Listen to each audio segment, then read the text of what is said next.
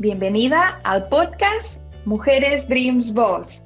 Soy Beth Casaponza, fundadora de la comunidad internacional Mujeres Dreams Boss, y aquí destinamos todos nuestros esfuerzos y toda nuestra pasión a empoderar y a dar visibilidad a las mujeres para que brillen con su propia luz.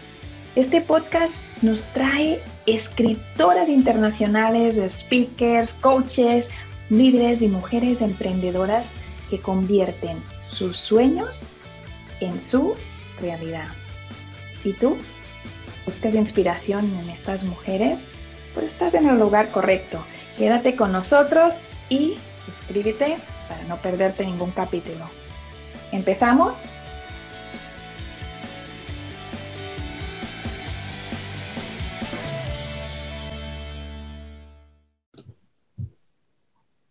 Muy bienvenidos al podcast de Mujeres Dreams Boss.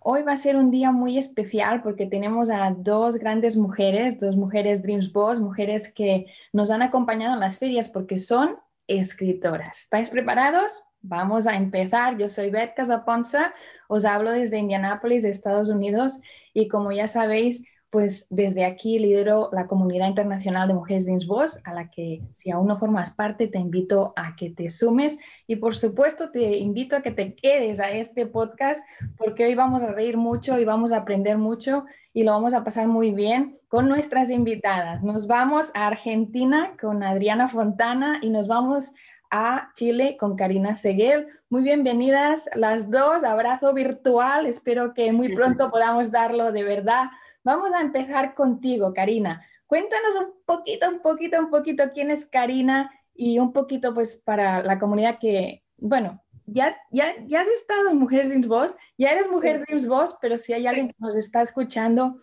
y que aún no sabe quién es Karina, compártenos un poquito de tu historia.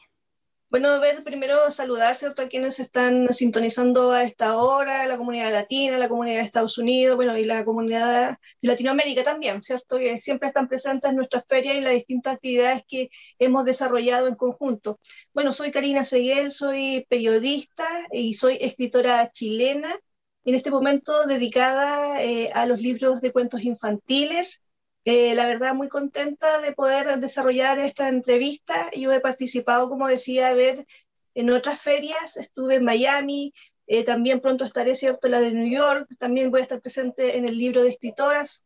Así que muy bella la oportunidad que nos da a nosotros las mujeres, que para que nos empoderemos, cosa que muchas veces eh, no, no, no, no, lo sabemos o no lo hemos internalizado, ¿cierto? Entonces, esta comunidad, eso es lo que hace reconocernos, ¿cierto?, como calidad de mujeres, pero también potenciar nuestro trabajo. Yo creo que eso es lo que también nosotros buscamos eh, como escritoras también, porque ustedes saben que muchas veces las puertas se cierran, no es un camino fácil eh, emprender en la línea eh, literaria, pero cuando hay apoyo, cuando hay ayuda, todo se puede conseguir un poco más fácil, pero también tiene que ver con la perseverancia que uno tiene como persona y, y las ganas también que quiera de algún modo de salir adelante.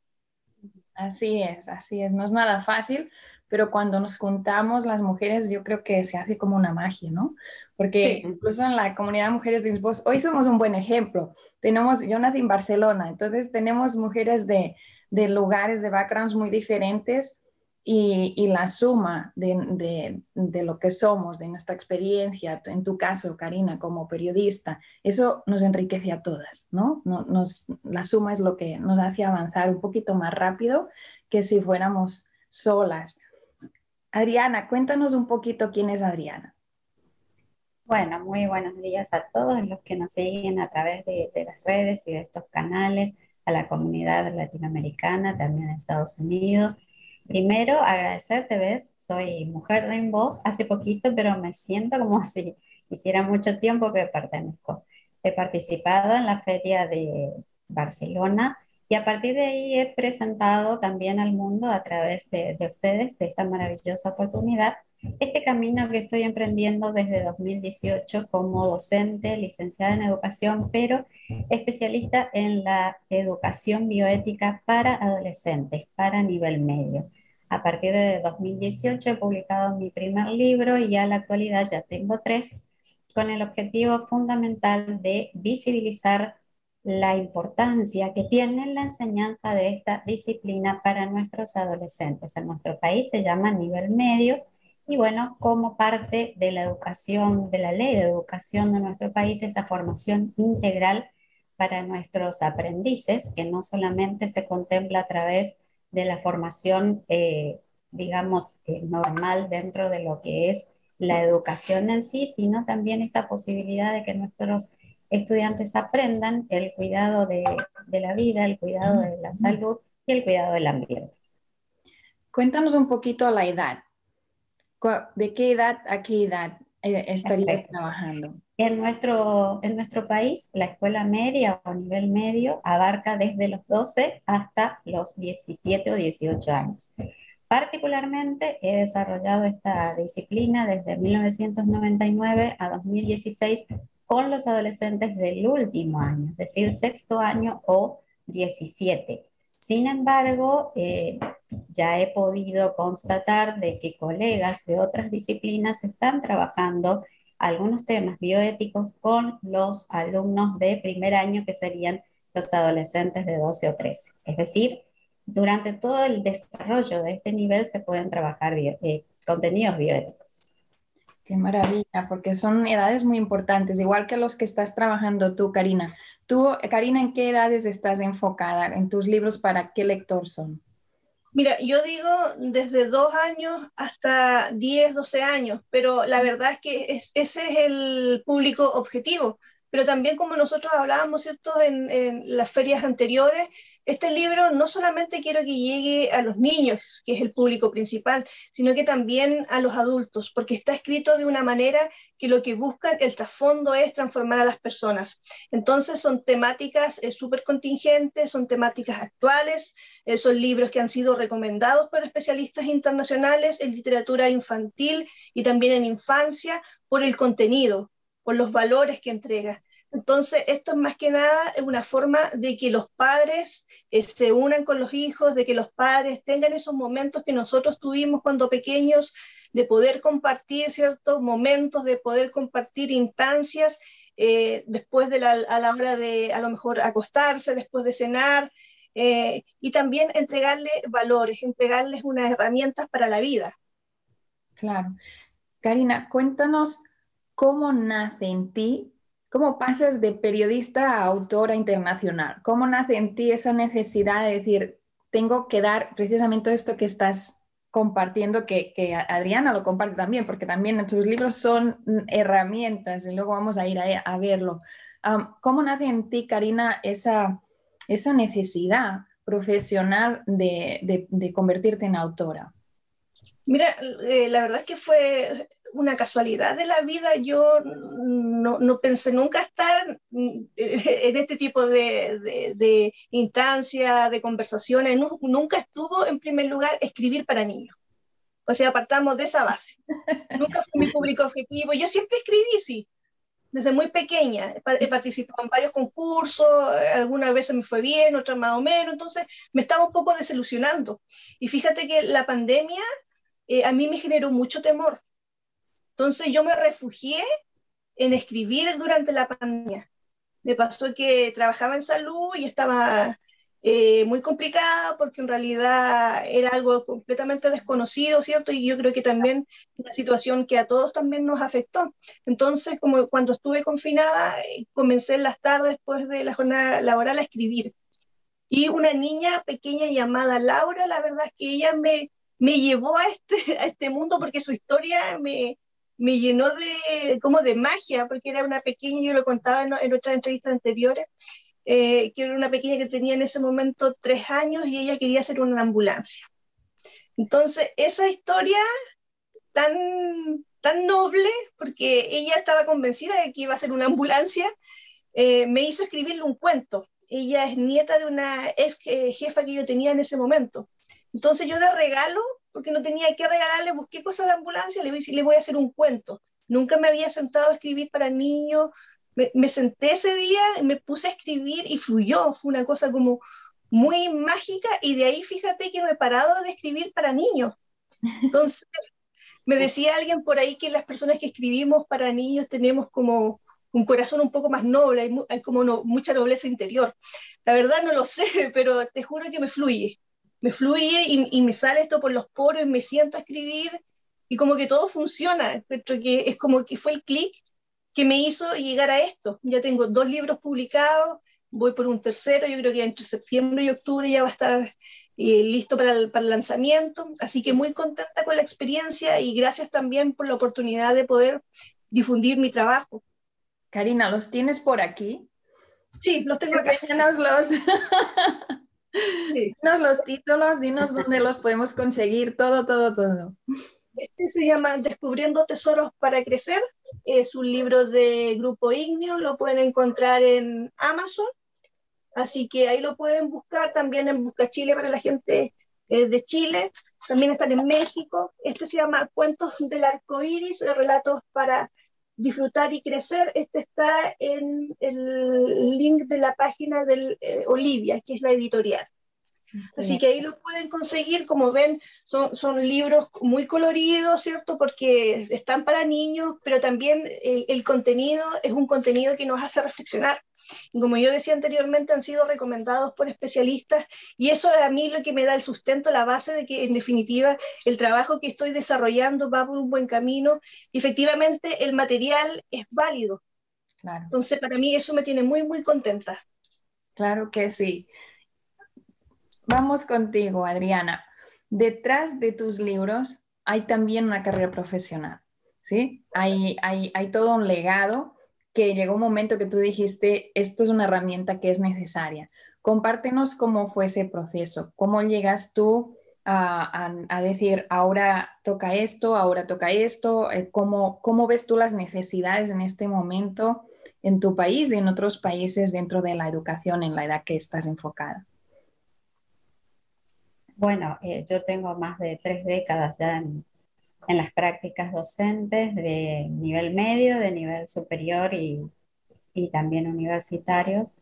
La verdad que el tema de, escribir nunca lo había pensado tampoco, pero sí surge la, la necesidad cuando veo que convocada para dar esta disciplina, que en realidad fue algo inédito, no solamente para la provincia donde resido, sino para todo el país, porque nunca se había dado ni se dio de la manera que nosotros lo abordamos, es decir, como una eh, asignatura más, como una asignatura así como matemática, filosofía.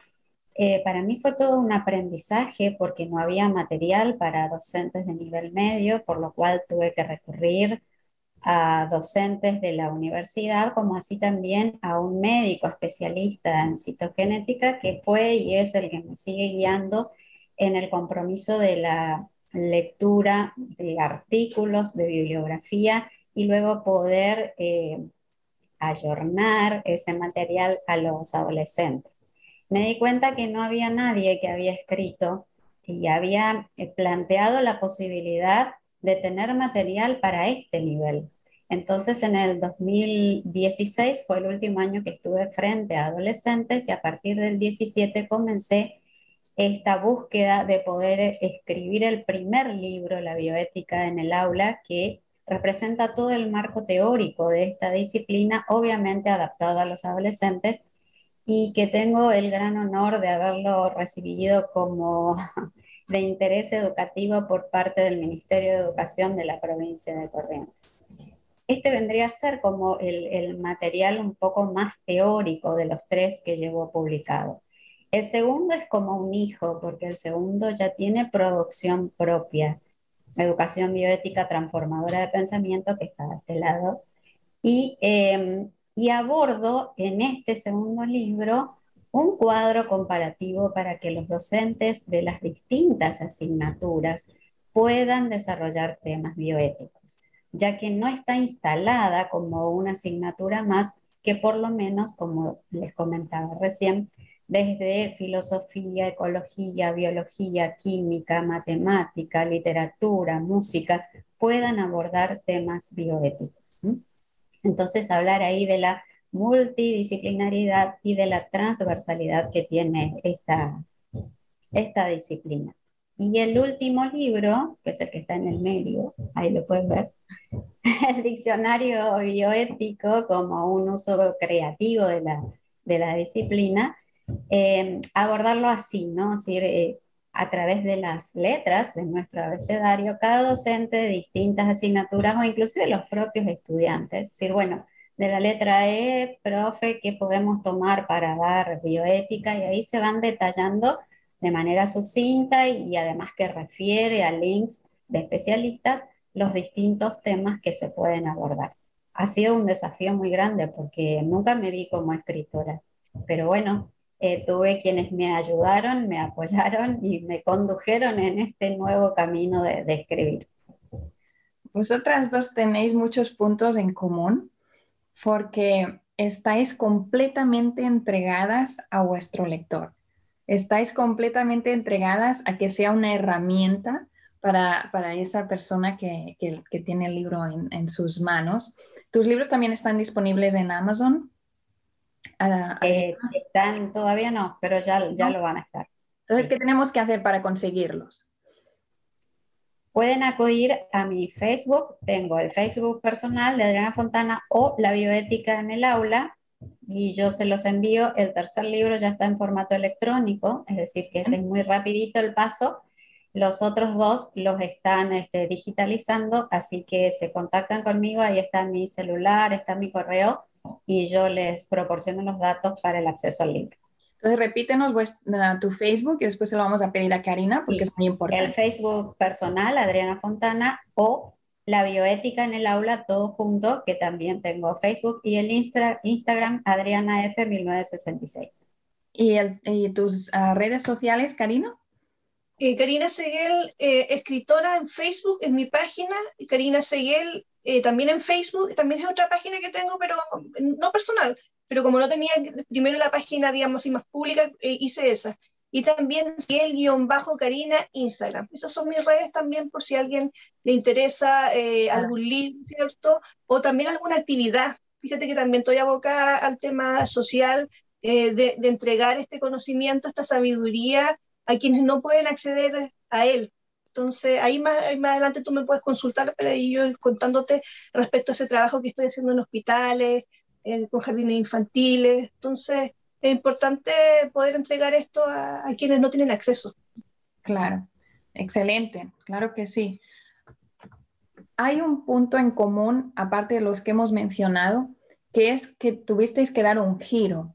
Y yo me imagino que no todo ha sido flores ¿no? y sonrisas, sino que ha habido momentos de dificultad, momentos en los que dijiste, ¿dónde me he metido? Momentos en los que hubo críticas o, hubo retos y hubo que afrontarlos. Compartid alguno de estos y os digo por qué, porque muchas veces cuando conecto con la audiencia me dicen, en tus entrevistas todo va bien, siempre son premios, siempre están felices de estar en la entrevista, siempre están muy contentos de todo lo que han logrado y están compartiendo la entrevista, pero yo, me dicen, en este momento estoy pasando por y vosotros sabéis lo que viene después, ¿no? No siempre estamos en ese momento. Y estoy segura que para estar hoy aquí habéis pasado también por algún momento de dificultad con el que alguien que nos está escuchando a lo mejor está en ese momento y a lo mejor vosotras las podéis inspirar a seguir adelante con, con ese reto que tenga, si quiere ser escritora o si quiere emprender su negocio o si quiere, cualquiera que sea ese miedo que a lo mejor lo está la está obstaculizando en este momento. ¿Cuál sería para ti, Karina, pues mm, esa historia tuya que superaste o esa inspiración, mm, vamos a decir, ah, bueno, frase de inspiración para nuestra audiencia de hoy? Mira, la verdad es que yo eh, partí con harto miedo. Yo creo que ya sacar un libro, eh, el primer libro fuera de Chile ya era una cosa tremenda porque me encontré en pandemia que no había editorial y las que había no aceptaron mi trabajo o eran muy caras en Chile. Entonces me aventuré eh, afuera sin tener redes, sin conocer a nadie, sola. Entonces yo sentía que de algún modo o me podían estafar o podía perder el dinero. Entonces ese es el primer temor. Pero yo creo que uno, eh, todos quienes hemos emprendido algún camino, el primer obstáculo, el temor y la mente. Yo creo que son los obstáculos principales. Entonces dije, ya, ok, me, lanzo y me lancé. No digo que ha sido un camino de, eh, de, rosas, ha sido un camino de dulce y agraz, porque en definitiva eh, hay momentos en que uno trata de hacer algunas cosas y no resultan, ¿entiendes? Pero yo creo que uno tiene que ser súper, súper perseverante. Todos los días golpear puertas. Y a mí se me han cerrado siempre, o sea, ¿me entiendes? Y, y por ya estar acá significa que ya también he recorrido un camino. Claro. Fíjate que eh, si bien lo, mío, como yo decía anteriormente, ha sido mágico porque también se me han abierto muchas puertas, pero también aquí en Chile se me han cerrado hartas. Fíjate, en, mi propio país. Entonces, como dicen por ahí, eh, uno nunca es profeta en su tierra. Yo, yo, creo que eso pasa también en Latinoamérica, por lo general. De repente hay chaqueteo y ese tipo de cosas, pero uno tiene que dejar eso de lado yo creo que enfocarse en el objetivo principal que uno tenga, el negocio que sea. Porque cuando uno tiene la fortaleza interior, cuando uno eh, tiene esa perseverancia, eso de, que vas a salir adelante, de que vas a, mover las cosas y lo haces continuamente todos los días, aunque avances o a lo mejor a paso lento, no como uno quisiera, porque uno quisiera todo muy rápido, pero la vida no es así. Entonces uno va avanzando increíblemente yo creo que dejar también otro consejo, dejar las opiniones del resto de lado. Yo me olvidé del resto, o sea, te lo digo honestamente, para mí, eh, yo me escucho mi propia voz interior. Y si mi voz interior me dice que está bien, pues es porque está bien. No escucho ninguna crítica, no, no, no trato de no contaminarme en ese sentido, porque al fin y al cabo lo que nosotros hacemos es cargar, ¿cierto?, con la opinión del resto, que en, definitiva son carencias que el resto tiene, o son miedos que el resto también tiene y que tú los vas arrastrando. Entonces, yo, primer consejo que le daría a quienes no están sintonizando y quieran emprender, o por último, a lo mejor no emprender, sino hacer un, cambio de ruta en su propia vida. A lo mejor separarse, a lo mejor estudiar, eh, a lo mejor, no sé, viajar a otro lugar que a lo mejor les da miedo. Primero sacarse el miedo o vivir el miedo, porque el, proceso es vivirlo.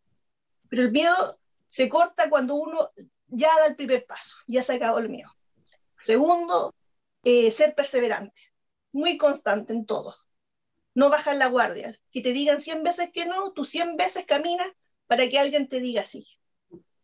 Y lo, otro eh, es que uno tiene que tener una orientación clara, tiene que tener un objetivo claro. Así es. Cuando uno se, se dilata, cuando uno pierde energía en, en, en, otras cosas. No, enfocarse en lo que hay que enfocarse y no escuchar muchas voces. Escuchar lo justo, las que, las que te aportan. Entonces, ojalá ninguna, digo yo, o muy pocas. La de tu familia, la de tus cercanos. El resto, la gente siempre va a hablar, es como la vida. Te va a decir que lo haces mal o, o, o que a lo mejor quizás no te va a ir bien, entonces eso no escuchar. Cuando tú te concentras en tu trabajo, en ti y en tu interior, todo funciona. El resto ya es magia, digo yo. Entonces, ese es como mi, consejo, así de manera bastante humilde, pero en la experiencia que, que yo eh, he tomado como en consideración respecto a lo que este camino que yo he ido construyendo, porque solamente llevo dos años. Entonces he sacado dos, libros en dos años y viene también un, tercero. Así que, pero es también perseverancia, es constancia. un trabajo diario esto. Totalmente. ¿Me recuerdas a um, Jack Canfield, el coach uh, número uno del mundo en, en, éxito, que dice no means next? Es decir, cuando dicen que no, eso quiere decir al próximo. Pero perseverar. Me encanta, me encanta todo lo que has dicho y espero que tú que nos estás escuchando en el podcast de Mujeres de Voz hayas tomado nota en tu libreta porque realmente, pues, alrededor del concepto de perseverar, para, seguir adelante hacia la dirección que quieres y dejar atrás esos miedos y, eso qué dirán los demás que a veces nos, hace de freno. Yo creo que todo el testimonio de, Karina y, de Adriana pues, pues son muy bonitos y los estáis transmitiendo con el corazón y os lo agradezco muchísimo que estéis esta mañana aquí con nosotros. Adriana, cuéntanos tu secret sauce, el secreto de tu salsa. Bueno, acuerdo con lo que dice Karina, ciertamente, a veces uno es el que se pone los límites por temor y por temor, en mi caso en particular, como yo no soy médica ni bioeticista, sino soy docente, he tenido por ese lado muchas críticas. O sea, como una persona que no es médica eh, puede hablar de, de, bioética. Y me costó convencerme, lo hice gracias al, apoyo de mi familia y a mi esposo en particular, convencerme de que era la única en mi país que había abordado esta disciplina y había tenido la posibilidad de enseñarla a los adolescentes. Bueno, y a partir de ahí fue todo un proceso bastante eh, profundo y complejo de verme como esto, como esto que, eh, que soy ahora, que soy esta docente eh, especializada en esta disciplina, que sigo estudiando y que hay diversificaciones de capacitaciones que estoy haciendo siempre en función de esto. Y como dice Karina, sin escuchar las críticas, porque he recibido eh, críticas de quienes no se animan a lo mejor a hacer algo y entonces es más fácil criticar al que sí hace, pero yo he seguido adelante porque sé que es maravilloso que nuestros estudiantes aprendan. He podido dar charlas a médicos justamente sobre lo que es la pedagogía de la, de la bioética en ese proceso de enseñanza y seguir el día a día. Una vez que uno se visualiza, que se da cuenta de, de esa importancia que puede aportar a la humanidad, a la educación y que obviamente seguimos aprendiendo porque somos eternos aprendices, todo eso que vamos aprendiendo lo vamos volcando, los vamos volcando en nuestra especificidad.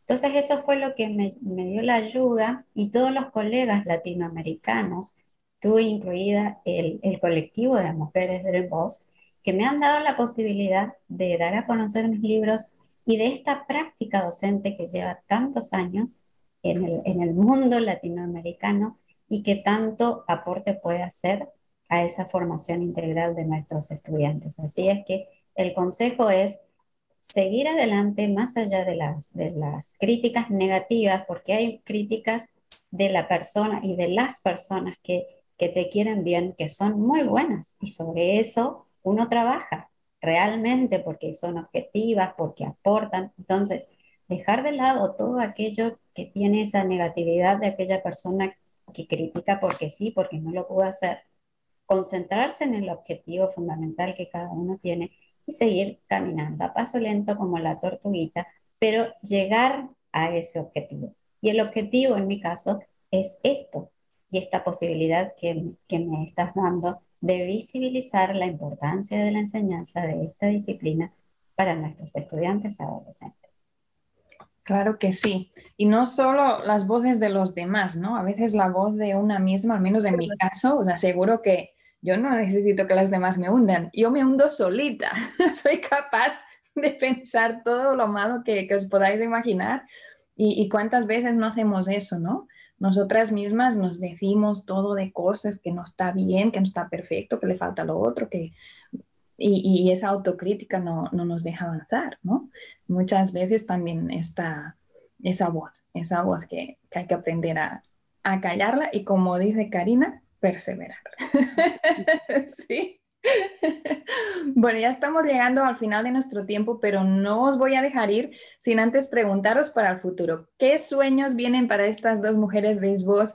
¿Qué proyectos vienen que se puedan contar? Porque a veces son top secret y me dicen, no, invítame en tres meses al podcast otra vez porque ahora no se puede explicar, pero ¿qué es lo que viene? ¿En qué estáis enfocadas para los próximos meses? Vamos a empezar contigo, Karina.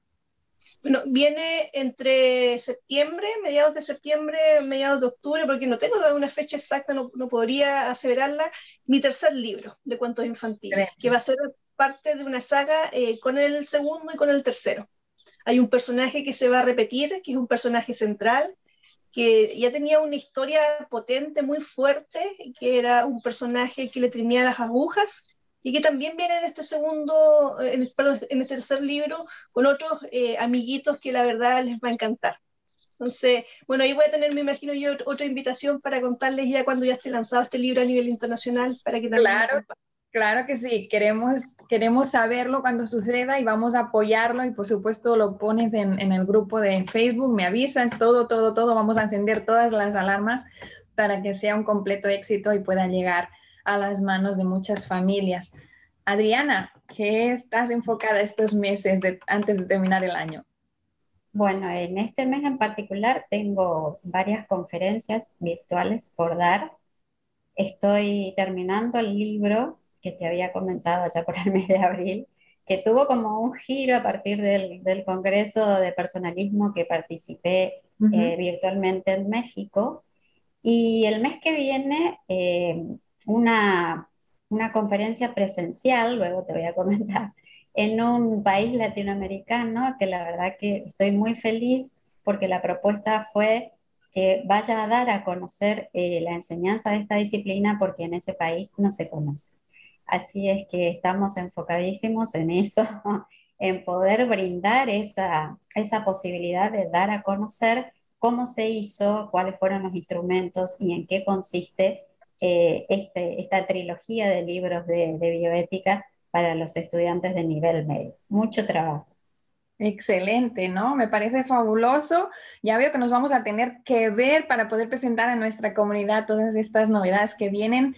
Bueno, os voy a dar las gracias. Gracias Karina, gracias Adriana y gracias a ti que nos has estado escuchando en el podcast de Mujeres Dreams Boss. Vamos a seguir por más. Ya sabes que cada jueves y cada viernes a la una del mediodía, hora de Nueva York, estamos aquí para ti, para descubrirte a cada una de estas mujeres que forma la comunidad internacional Mujeres Dreams Boss. Muchísimas gracias. Un besito, muchas, muchas, muchas gracias. Muchas gracias. Gracias por acompañarnos en el podcast de Mujeres Dream Boss. Es un honor para mí participar en este espacio. Mi nombre es Ruda Aguilar y junto con mi hermana Andrea Terán y nuestro equipo de trabajo The World Changers, te ayudamos a construir el camino a un futuro financiero fuerte, seguro y sin límites. No te quedes fuera y agenda tu cita ya. Es gratuito. Sí, así como lo escuchaste. Este es nuestro nivel de compromiso hacia ti, hacia tu familia y hacia nuestra comunidad. Te vemos pronto. Me encantaría saber tu opinión sobre el tema de hoy. Te leo en los comentarios y si te ha gustado, pues recuerda darle me gusta, darle like y compartirlo para que más mujeres puedan enriquecerse y empoderarse y conocer a estas mujeres que forman nuestra comunidad internacional, Mujeres de Voz y aprender juntas. Nos vemos en el próximo capítulo, en el mismo lugar, en la misma hora. Y si aún no lo has hecho, no olvides suscribirte.